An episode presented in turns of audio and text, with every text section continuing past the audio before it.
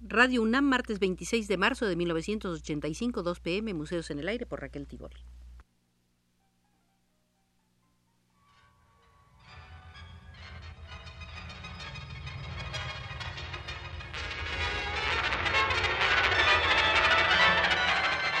Museos en el Aire.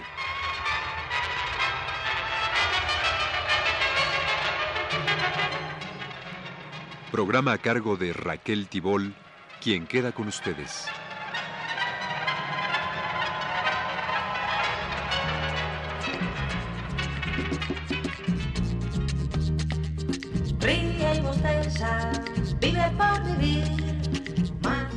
Octava y última, octava y última visita al Museo de la Historia de la Danza en México. Iniciaremos nuestro recorrido por la sala de la etapa en que Woldín y Ana Sokolov se insertan en el movimiento dancístico mexicano y para ello recurriremos al escrito Tentativas de Ballet hecho por Julio Acosta para la revista Romance. Decía Julio Acosta, con el concurso de las alumnas y exalumnas de la Escuela de Danza del Departamento de Bellas Artes, con la colaboración de estimables músicos, escenógrafos y pintores, con la asistencia de bailarines extranjeros, Sokolov, Woldin y Triana se organizaron separadamente. Los espectáculos a los que faltó la presencia de un coreógrafo creador que lograra en el escenario la conjugación de los elementos de un arte que es justamente una fusión de las artes. En los programas de La Paloma Azul, la bella partitura Antígona de Carlos Chávez hizo olvidar la oscuridad de la interpretación coreográfica de la tragedia, la monotonía del escenario simplista y el desentono flagrante de los trajes. La partitura de Silvestre Revueltas para el renacuajo paseador distrajo al público gracias al humorismo, al color y sabor locales de la pobreza de la actuación, de la ausencia de solución coreográfica y de la falta de equilibrio de la decoración. El resto del repertorio tendió visiblemente hacia ese españolismo de pandereta que culminó en la infortunada versión de El amor brujo de Manuel de Falla, donde la buena actriz teatral Margo hizo una inesperada incursión en terrenos que le están vedados. Más que un ballet, Lluvia de Toros fue una sucesión de cuadros plásticos que aspiraban a recordar telas, tapices y grabados de Goya. Recargado excesivamente, puso en evidencia el hecho de que la vida de un cuadro y la de un escenario siguen principios diversos. Por la modestia, la lógica sumisión a un argumento, por la escenografía, música y actuación, ya que tiene más de pantomima que de bailable, la alborada del panadero alcanzó una realización más homogénea.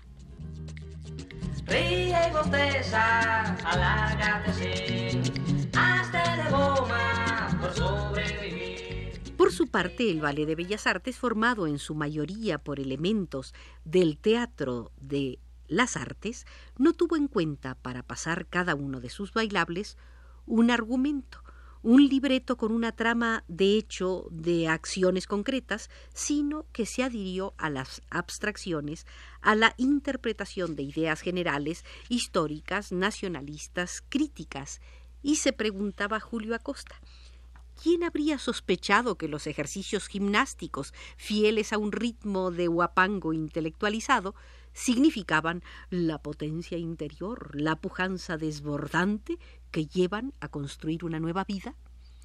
Blas Galindo no logró en su música el brillo ni la riqueza rítmica que tanto hemos apreciado en otras obras suyas, ¿Y cómo adivinar, si los programas no lo hubieran enfatizado, que la pavana mestiza de procesional, repetida indefinidamente sobre las gradas de una desmesurada escalera, simbolizaba la dominación española, al mismo tiempo que las cinco egipcias que yacían al pie del trasto representaban la raza indígena oprimida?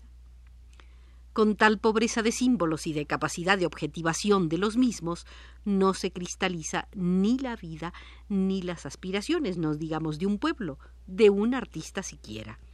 de modo semejante al que empleó la Paloma Azul para servirse de obras de Goya, el Ballet de las Artes se adjudicó al grabador Posada, solo que en sentido inverso, puesto que si Goya sirvió a los primeros como una referencia plástica, los segundos tomaron de Posada la ideología, ya que de su influencia gráfica no quedaron ni vestigios en escena.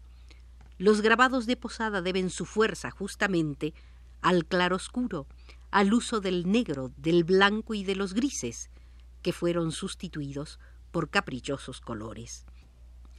Las aportaciones de técnica extranjera inexistente en México en lo relativo a la mise-en-scène y producción fueron punto menos que invisibles. Nada en el escenario hacía recordar las audacias de Granovsky o de Tairov. Apenas si el truco de la mesa podría derivarse de la famosa mesa verde del ballet de Kurt. La aparición de lacayos en escena tampoco es una aportación novedosa. Usada desde tiempo inmemorial en el teatro oriental y occidental, Jean Cocteau la utilizó en la adaptación de Romeo y Julieta hace ya un buen número de años.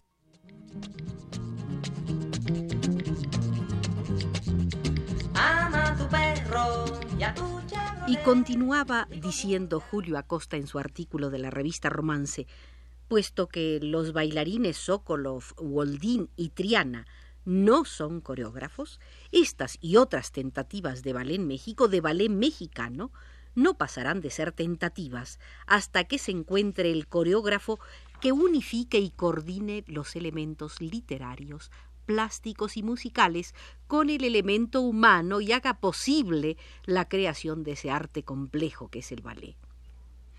La curiosidad, la inquietud, el deseo de llevar al escenario un arte tan lleno de encanto como erizado de escollos es plausible en los organizadores. Estas experiencias los llevarán sin duda alguna a enfocar el problema del ballet en toda su extensión y a resolverlo de un modo certero. México contará entonces con un espectáculo propio que ya merece tener. Así terminaba su artículo Julio Acosta, Tentativas de Ballet en la revista Romance.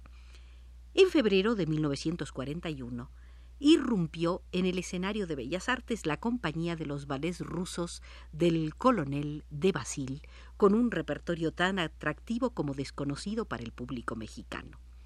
El Gallo de Oro, Baile de Graduados, El Lago de los Cisnes, Paganini, El Matrimonio de Aurora, Sherezada, Sinfonía Fantástica, El Espectro de la Rosa, el pájaro de fuego, El hijo pródigo, Francesca da Rimini, La siesta de un fauno, Coreartium y La Cenicienta. Y quizás algunos más. El público llenó la sala, aplaudió, se entusiasmó, vitoreó. Los funcionarios culturales creyeron que ese era el camino e iniciaron trámites para que el bailarín, coreógrafo y maestro Teodor Koslov se hiciera cargo de organizar en México una compañía a la manera de los ballets rusos, con lo cual no se iba a lograr poner en orden, sino aumentar la extendida confusión. Si al crearse el Instituto Nacional de Bellas Artes, el Departamento de Danza hubiera quedado en manos, digamos, o soñemos, del esteta Alfonso Reyes en vez de las del escultor Germán Cueto, otro hubiera sido el desarrollo de la danza mexicana, pues quizás fue Reyes quien mejor comprendió desde el punto de vista teórico, la función de la danza en el diverso cuerpo social de una cultura. Así lo demostró tanto al hacer el análisis de la función de la danza dentro de los ritos de la antigua Grecia, como al defender lo específico de su lenguaje en la danza contemporánea. La danza, enseñaba Reyes, nació estimulada por factores psicológicos, sociales, por impulsos íntimos, por desahogos emocionales y por el humano instinto de la imitación. Y decía concretamente, educados en la pobre escuela del realismo, no siempre entendemos hoy el sentido trascendental de la antigua mimesis. ¿Puede una danza imitar la lluvia del Zeus y Etios o la peregrinación de la tona por varias ciudades según que la danza posea un sentido de futuridad o un valor conmemorativo? El artista de hoy no lo duda ya. No lo dudó nunca el primitivo que parecía entrar sonambúlicamente en la interioridad del fenómeno y animarlo con su voluntad. Creaba la lluvia, creaba el viento, o como se ha dicho, lo silbaba. Actuaba y no representaba. Cede también la danza a los contagios nerviosos del canto y la música escandidos. Interiormente el cuerpo baila con los ritmos e inversamente los ritmos parece que objetivan la aritmética del cuerpo, el latido y la respiración. Canto, música y danza se creaban en una misma cuna, decía Alfonso Reyes. Nadie como Reyes, entre los intelectuales mexicanos, aceptó y defendió el derecho de la danza a ser danza, a ser escritura corporal, sinfonía muscular.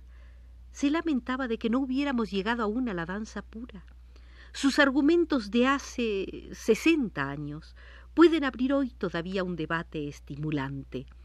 Decía Reyes, mientras la danza describa o imite un asunto, no hemos salido de la prehistoria. La danza primitiva es mimética por buenas razones. Tiene por fin, siendo operación religiosa, provocar el fenómeno que desea, la lluvia, la cosecha fecunda, el cambio de estación, el fin de la peste, el logro del hijo. Y de aquí una mímica trascendental que no siempre comprendería un moderno, educado en la miserable escuela del realismo. La mímica de la danza arcaica se justifica como único medio de obrar directamente sobre la naturaleza, atrayéndola también a danzar según el tema que la danza ritual propone o sugiere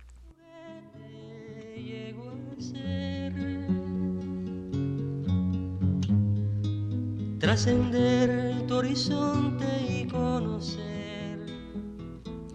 Lleguemos, decía Reyes, a la depuración máxima.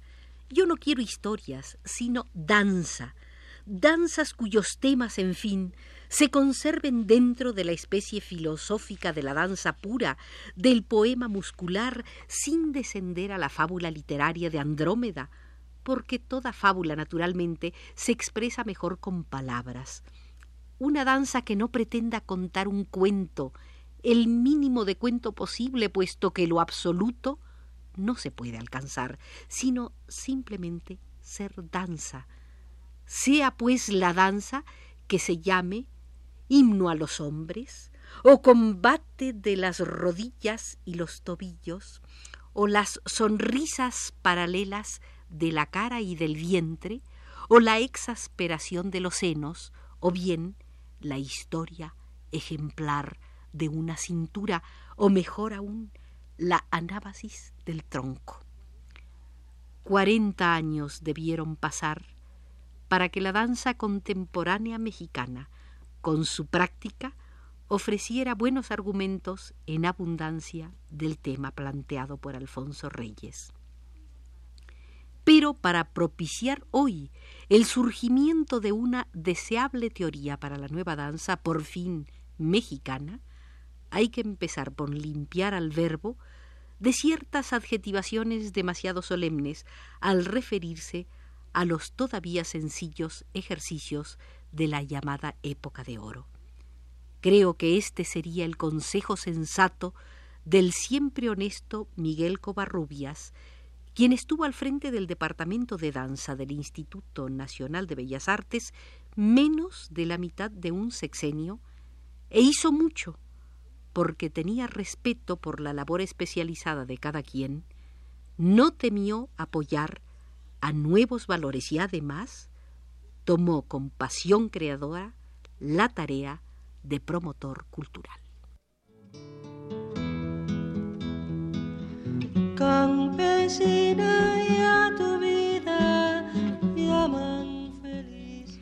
Y con esta invocación del nombre de Miguel Covarrubias terminan nuestras visitas que fueron ocho al Museo de la Historia de la Danza, siempre acompañados por Arturo Garro.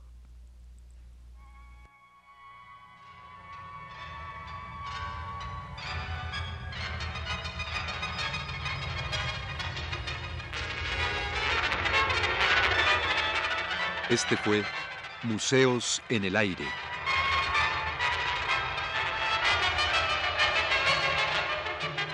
El programa de Raquel Tibol que se transmite todos los martes a las 14 horas.